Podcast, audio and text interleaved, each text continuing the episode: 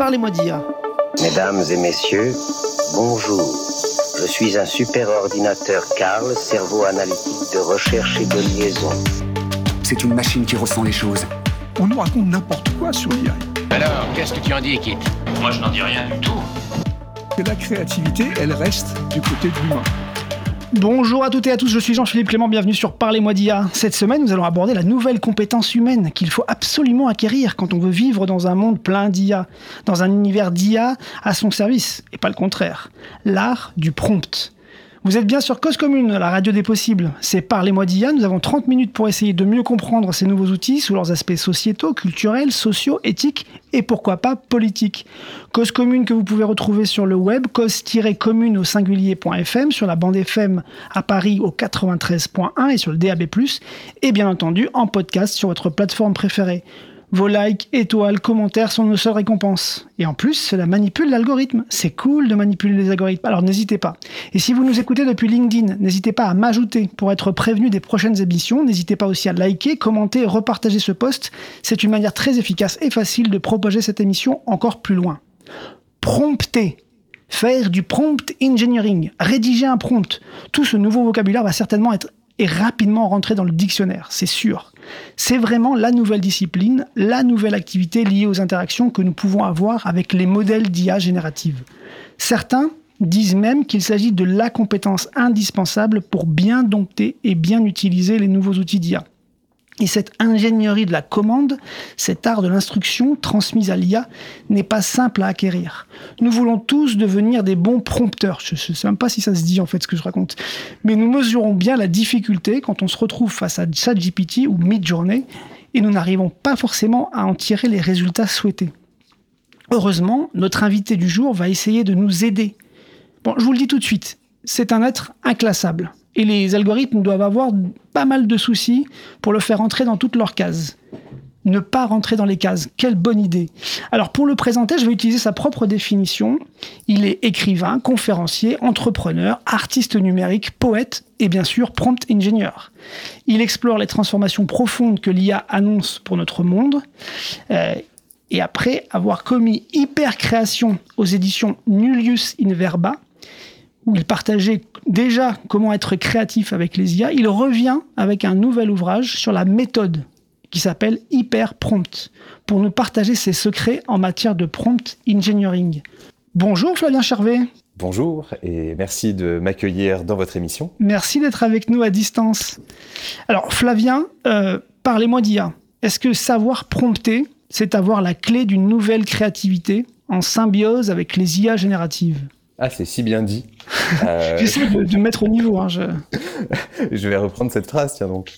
Euh, alors, l'art du prompt, donc c'est déjà pour le définir, c'est euh, l'art, on va dire, pour l'instant c'est un art plutôt qu'une science, de euh, savoir s'adresser aux systèmes d'intelligence artificielle pour en tirer leur plein potentiel.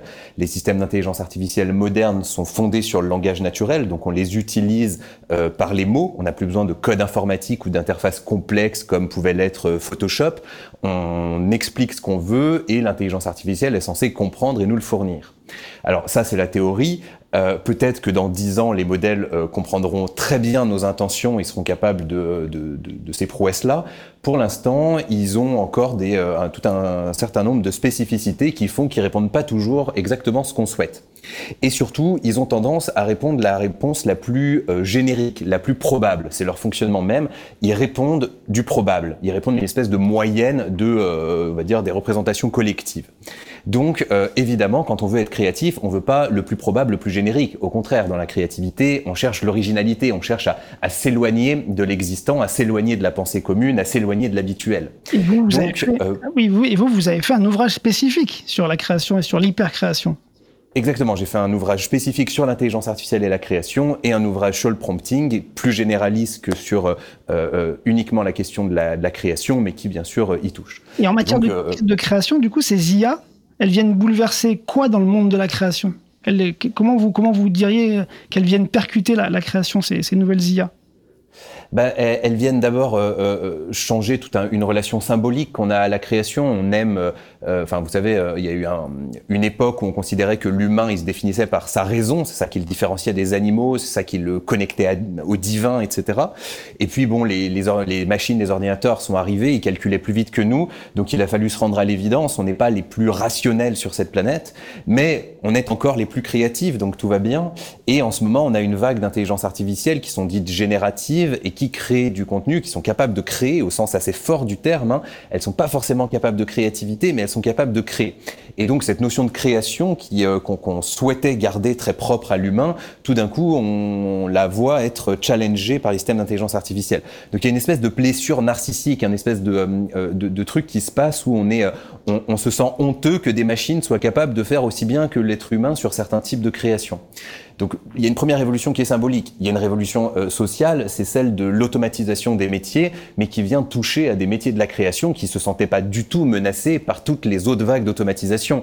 Tout d'un coup, en effet, un illustrateur peut être euh, remplacé dans sa dimension technique de, de pure création d'images de bonne qualité par un système d'intelligence artificielle. Et donc, euh, il y a plein d'agences, par exemple, de pub qui se mettent à utiliser des systèmes d'IA pour créer des affiches, pour créer des visuels, du contenu, euh, de façon moins coûteuse et parfois tout aussi qualitative selon euh, comment elles sont utilisées, comment elles sont promptées, justement. Maintenant, donc, avec, les, avec les cyborgs, vous dites, avec les creative borg. Alors voilà, moi, je, euh, dans, dans, mon premier livre, j'appelle les, les, machines douées de créativité cyborg. Donc je réinvente un peu ce mot, c'est C-borg. Il s'écrit pas pareil que euh, les cyborgs traditionnels. J'essaie de lui donner une connotation positive et je, je, sépare un peu trois types de cyborgs. Ceux qui sont capables de générer du contenu mais qui sont pas vraiment créatifs, c'est les IA qu'on a actuellement. Et deux autres types qui sont en fait plutôt dans les labos aujourd'hui, qui commencent doucement à arriver dans la société, notamment par la science, et qui commencent à être capables d'une créativité réelle, propre, parce qu'ils portent leur propre regard sur le monde et on peut plus uniquement dire qu'ils reproduisent euh, de la donnée humaine. Ils commencent à avoir euh, euh, un rapport à leur environnement qui leur est propre. Donc eux, ils sont encore plus troublants et c'est la vague d'après par rapport aux IA génératives. On commence à en entendre parler dans la, dans la science hein, ces derniers mois. Il y a eu quelques algorithmes qui sont sortis, qui ont fait des découvertes scientifiques par eux-mêmes, qui sont assez fascinants. Et pourtant, vous, vous, dites que dès 2016, on peut déceler finalement dans la victoire de, de l'IA AlphaGo euh, contre Lycédol euh, au jeu de Go, donc dès 2016, c'est quand même il y a un petit moment maintenant, euh, une certaine créativité dans cette victoire. Vous pouvez nous expliquer cette, cette, cette idée? Ouais, ouais, tout à Alors 2016, c'est même le Moyen Âge de l'intelligence artificielle. J'ai vu la vitesse à laquelle ça va. Euh, mais en effet, en 2016, donc il y a euh, AlphaGo, un algorithme créé par DeepMind, la startup d'IA de Google, euh, donc euh, qui joue contre Lycédol, le plus grand joueur de Go mondial, 9e dan.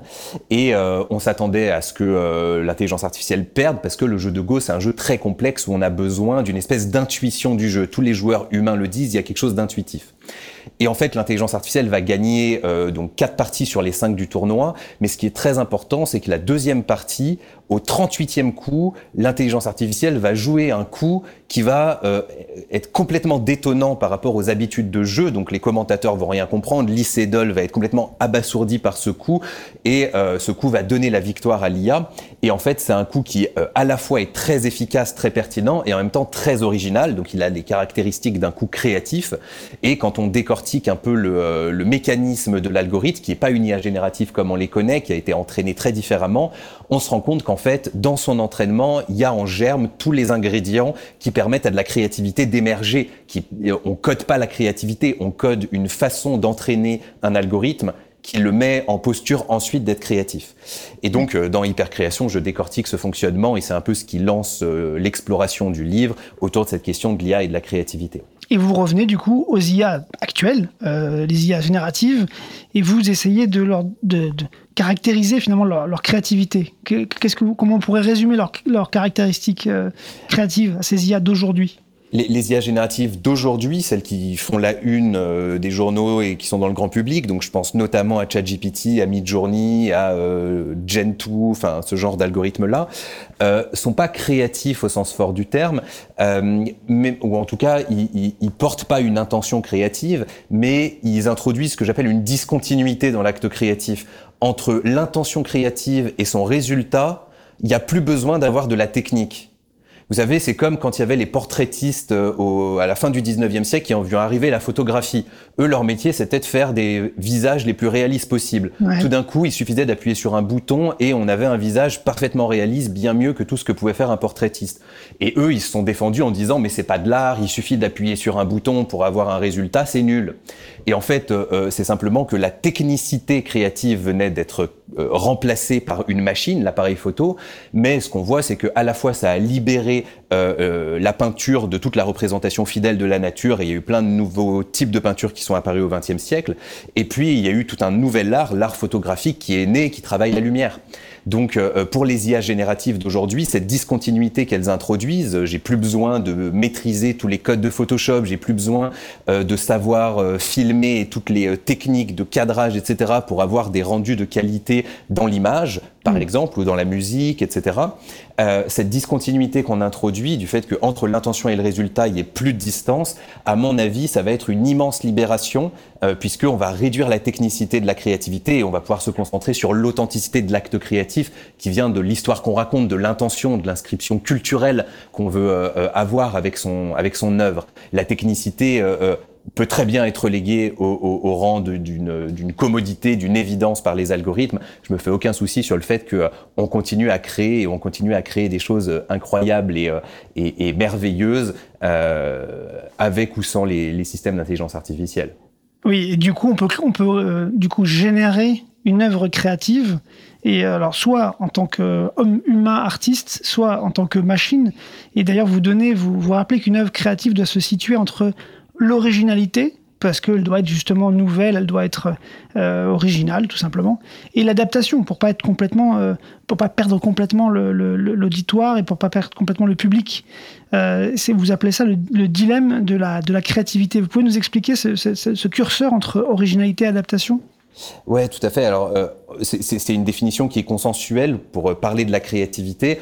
En gros, la créativité, c'est la capacité à réaliser une production qui soit nouvelle et original et adapté. Donc euh, la nouveauté c'est bien, mais si je fais quelque chose de nouveau qui est complètement absurde, euh, genre euh, j'écris l'équation E égale MC 18, bon c'est original parce que c'est très éloigné de l'existant, mais ça a aucun sens, c'est juste de l'absurde, donc c'est pas créatif si euh, je fais quelque chose, par exemple un nouveau tableau, euh, je prends un tableau de, de Van Gogh, j'enlève un point de peinture, je mets un autre point de peinture d'une couleur différente, bon j'ai encore un tableau magnifique, mais euh, il est nouveau parce qu'il y a un point de peinture qui a changé, mais il, il s'éloigne pas assez de l'existant, c'est que du plagiat. Donc il faut ces deux critères, à la fois que quelque chose soit adapté euh, au contexte dans lequel ça survient, et à la fois que ça soit suffisamment original, que ça s'éloigne suffisamment de l'existant euh, pour ne pas être de l'imitation du plagiat. Et là, on peut parler de quelque chose de créatif. Et donc l'exploration des algorithmes créatifs ou de la co-créativité humain-machine, c'est de savoir est-ce que une machine seule ou est-ce qu'un humain plus une machine euh, peuvent euh, atteindre des résultats qui soient en effet nouveaux, adaptés et originaux. Et j'appelle ça un dilemme parce qu'en fait, souvent, euh, l'adaptation et l'originalité sont un peu opposées. Pour atteindre quelque chose d'adapté, il est plus efficace de s'appuyer sur ce qui a déjà été fait et d'essayer de répéter les, les, bonnes recettes de, du passé. Et donc de ne pas être original. Et pour être original, au contraire, il est tentant de vouloir s'éloigner à tout prix de ce qui a déjà été fait euh, et euh, potentiellement de tomber dans l'absurde. Et donc arriver à euh, faire s'embrasser ces deux dimensions, à, à, les, à les, combiner, euh, c'est pas facile du tout. Et c'est pour ça que euh, la créativité est une compétence cognitive de haut niveau. Ça demande à la fois une grande maîtrise de son art pour que ça soit pertinent et adapté, et à la fois une capacité à remettre en cause la maîtrise de son art pour être original. Et donc c'est oui, ça qui fait dilemme. Et dans, cette, dans, dans Hypercréation, votre ouvrage, le premier ouvrage euh, dont on parle euh, aujourd'hui, euh, vous, vous, nous expliquez qu'en fait, euh, voilà, les machines euh, que, vous, que vous qualifiez d'ailleurs de curieuses commencent à devenir un peu autonomes par rapport à cette créativité-là. C'est un peu l'objet de, de, ce, de ce livre, Hypercréation. Voilà, tout à fait. Donc j'ai commencé à l'écrire avant la vague des IA génératives et l'objet c'était pas de parler des IA génératives. J'ai inclus ça dans le propos parce qu'elle pose la question de la créativité, mais elle la pose de façon beaucoup moins forte que d'autres types de machines, les cyborgs de type 2 et 3, qui sont des machines dans lesquelles on a implanté un principe de curiosité Euh, et donc, elles n'apprennent pas juste en aspirant nos données. Oui. C'est des machines, des algorithmes qui apprennent en explorant le monde par eux-mêmes, en, en ayant une curiosité artificielle qu'on sait très bien coder. Hein. C'est pas, c'est pas très compliqué en fait la curiosité artificielle. Ouais. Euh, J'explique les mécanismes dans le livre. Et, euh, et ces machines-là, du coup, vont plus loin ou vont différemment de ce que elles auraient appris que sur des données humaines. Et donc, c'est intéressant de retrouver euh, dans l'apprentissage des machines un peu les modalités de l'apprentissage de l'enfant qui apprend à la fois par imitation en regardant les adultes et à la fois en jouant pour explorer le monde de façon curieuse et pour l'expérimenter par soi-même. On réimplante ces deux mécanismes, l'apprentissage par imitation en, en aspirant de la donnée humaine et l'apprentissage un peu curieux, joueur euh, d'algorithmes qui vont voilà euh, expérimenter dans un environnement à tout va pour y découvrir euh, plein d'interactions possibles et tout ce qu'ils peuvent y faire. Ouais. Et donc c'est quand on implante ces deux dimensions qu'on a en germe la possibilité d'une créativité ensuite. Et donc toutes ces réflexions-là, on les retrouve dans Hypercréation. Et on voit bien que vous avez vraiment travaillé beaucoup ce sujet. Vous l'avez travaillé avec au contact des, des IA, au contact des interfaces. Vous avez dû, dû pour faire ça beaucoup prompter. Et c'est ce qui vous a donné, euh, à la fois, il y a un beau chapitre sur le, su- sur le sujet dans Hypercréation, mais vous a donné l'envie de, de finalement partager euh, vos, vos secrets de prompt dans un, dans un, nouveau, euh, nouvel ouvrage qui s'appelle Hyperprompt, et dont je vous propose qu'on parle juste après une petite page musicale. Alors, j'essaye de faire un petit peu un lien quand même avec euh, Hypercréation, puisque je vous propose une, une pause musicale où on va pouvoir écouter un morceau de musique classique dont vous parlez euh, dans Hypercréation, euh, du piano et du violon, composé par Aïva, cette IA qui compose de la musique et qui fait du texte to harmonie. Donc on lui donne un prompt et derrière on va pouvoir, euh, il va pouvoir créer une harmonie musicale. Donc on va écouter tout de suite Aïva et on se retrouve juste après.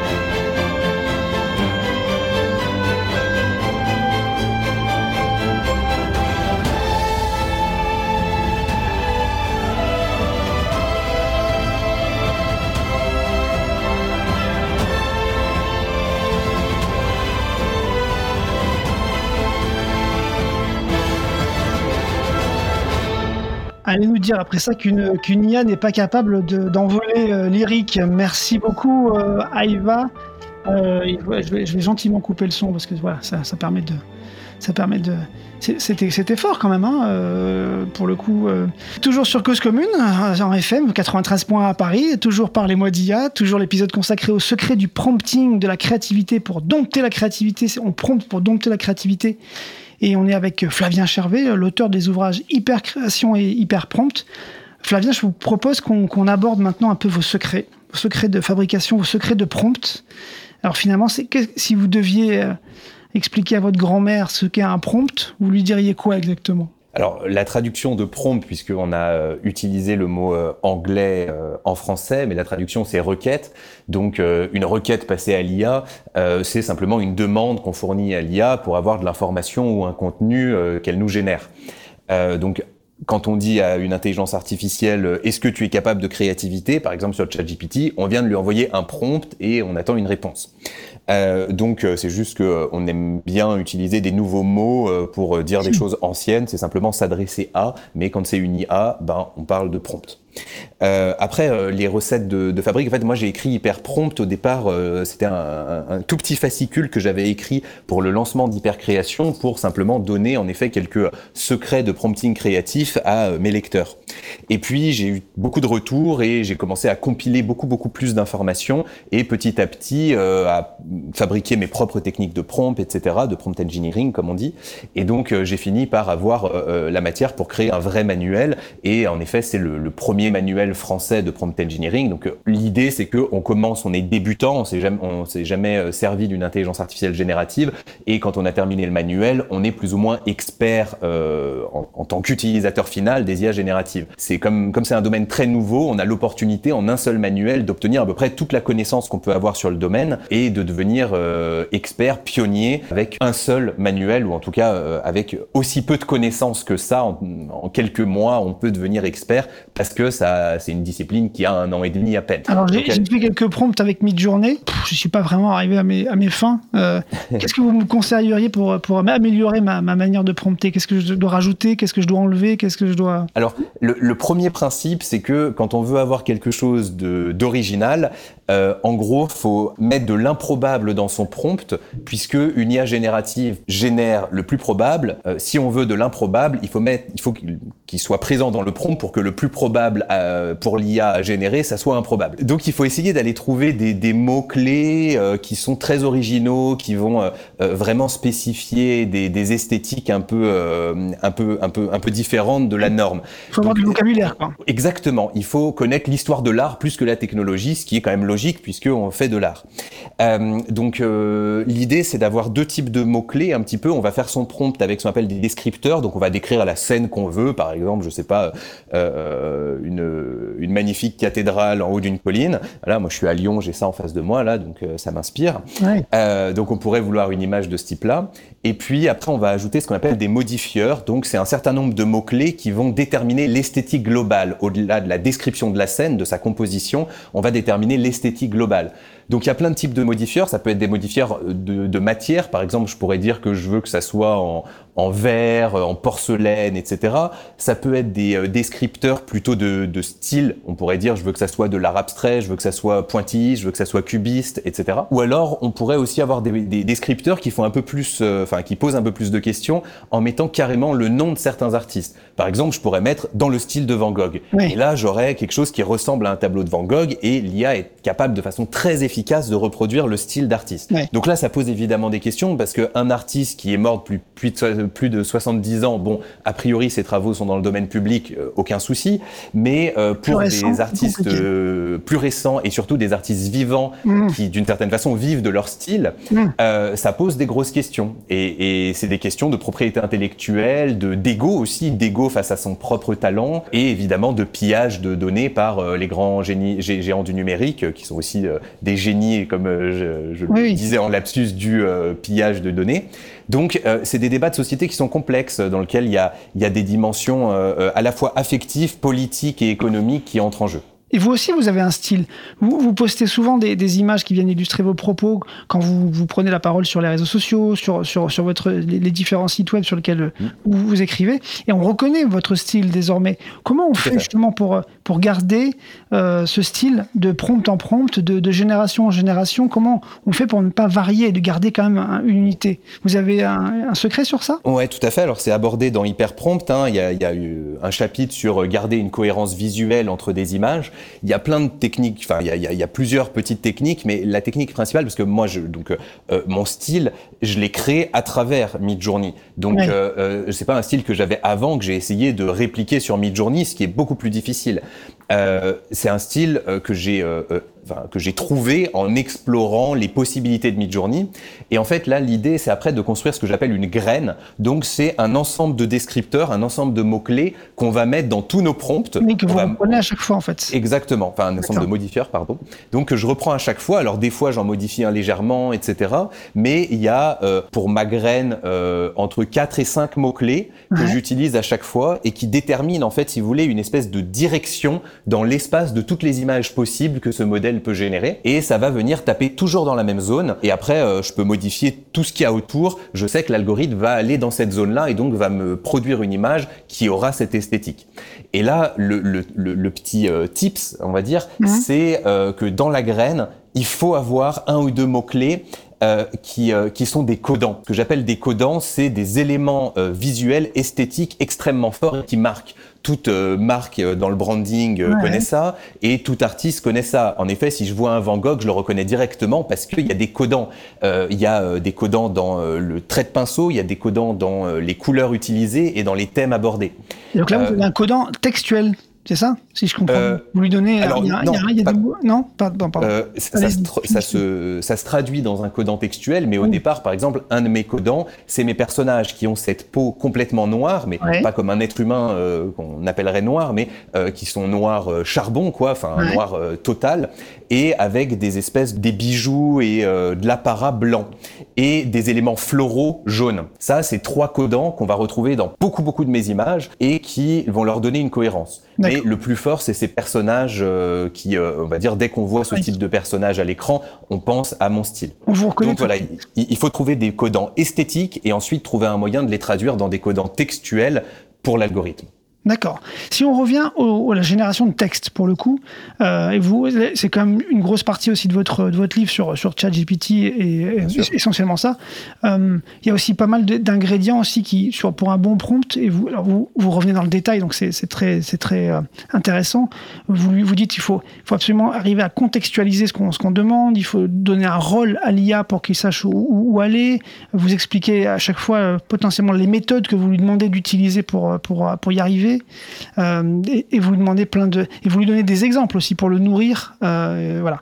Mais vous parlez aussi vous lui dites j'ai des petits secrets pour améliorer la qualité des résultats je donne des petits mots clés spécifiques sur la qualité est-ce que vous pouvez nous en donner au moins un comme ça dans l'émission? Oui, alors euh, il y a des petits coups de baguette magique en fait euh, qui sont marrants, euh, qui marchent pas à tous les coups, mais dans certaines situations ils fonctionnent. Donc euh, ça n'empêche pas qu'il faut faire un bon prompt au départ et un bon prompt, il faut y mettre de l'intelligence. Si on met de l'intelligence dans le prompt, on a de l'intelligence artificielle en sortie. Si on met de la médiocrité dans le prompt, on a de la médiocrité artificielle.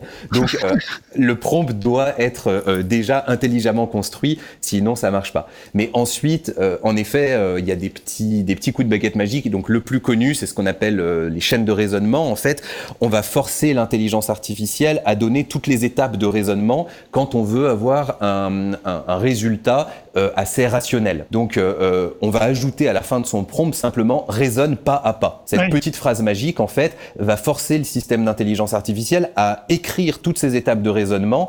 Et vous voyez, si je fais une comparaison, c'est un peu comme euh, un, un gamin au collège euh, qui va euh, en cours de maths, son Ouais. prof lui soumet un problème, il essaye de donner la réponse à l'intuition de but en blanc. Bon, il se gourre, le prof lui dit, ben non, maintenant écris tout ton raisonnement. Et en écrivant tout le raisonnement, il a en mémoire de travail chacune des étapes. Et donc, quand il euh, arrive à la fin, il donne le bon résultat. C'est pas tout à fait ce qui se passe dans un système d'IA qui ne fonctionne pas comme un cerveau humain, mais la métaphore, on va dire, tient la route pour, euh, en tout cas, l'utilisateur final et la façon dont il va interagir avec le système d'IA.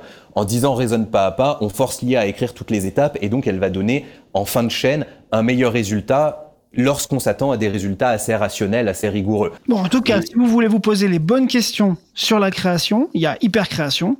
Je vous conseille, chers auditeurs et auditrices, vivement la lecture de ces deux ouvrages, Hypercréation et Hyperprompt.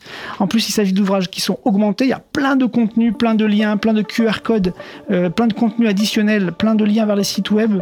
Euh, c'est vraiment très riche. Euh, J'ai lu Hypercréation, moi, avec, avec délectation. Merci beaucoup pour ce partage, Flavien Charvet. C'est tout ça est aux éditions Nullius in Verba. Euh, et puis et j'espère une euh, grande, grande publication pour, pour Hyperprompt. Et ben, merci beaucoup pour euh, l'invitation sur l'émission. Et en effet, je serais ravi de, de retrouver vos auditeurs parmi mes lecteurs. Avec plaisir. Merci beaucoup. À très bientôt. Restez sur 93.1 sur Cause Commune. Cause Commune, euh, bah, c'est Parlez moi d'IA bien sûr, mais c'est aussi Rayon Libre, c'est aussi Libre à toi, c'est aussi les lapsus de l'actu. On se retrouve bientôt sur, sur Rayon, sur Cause Commune, pardon.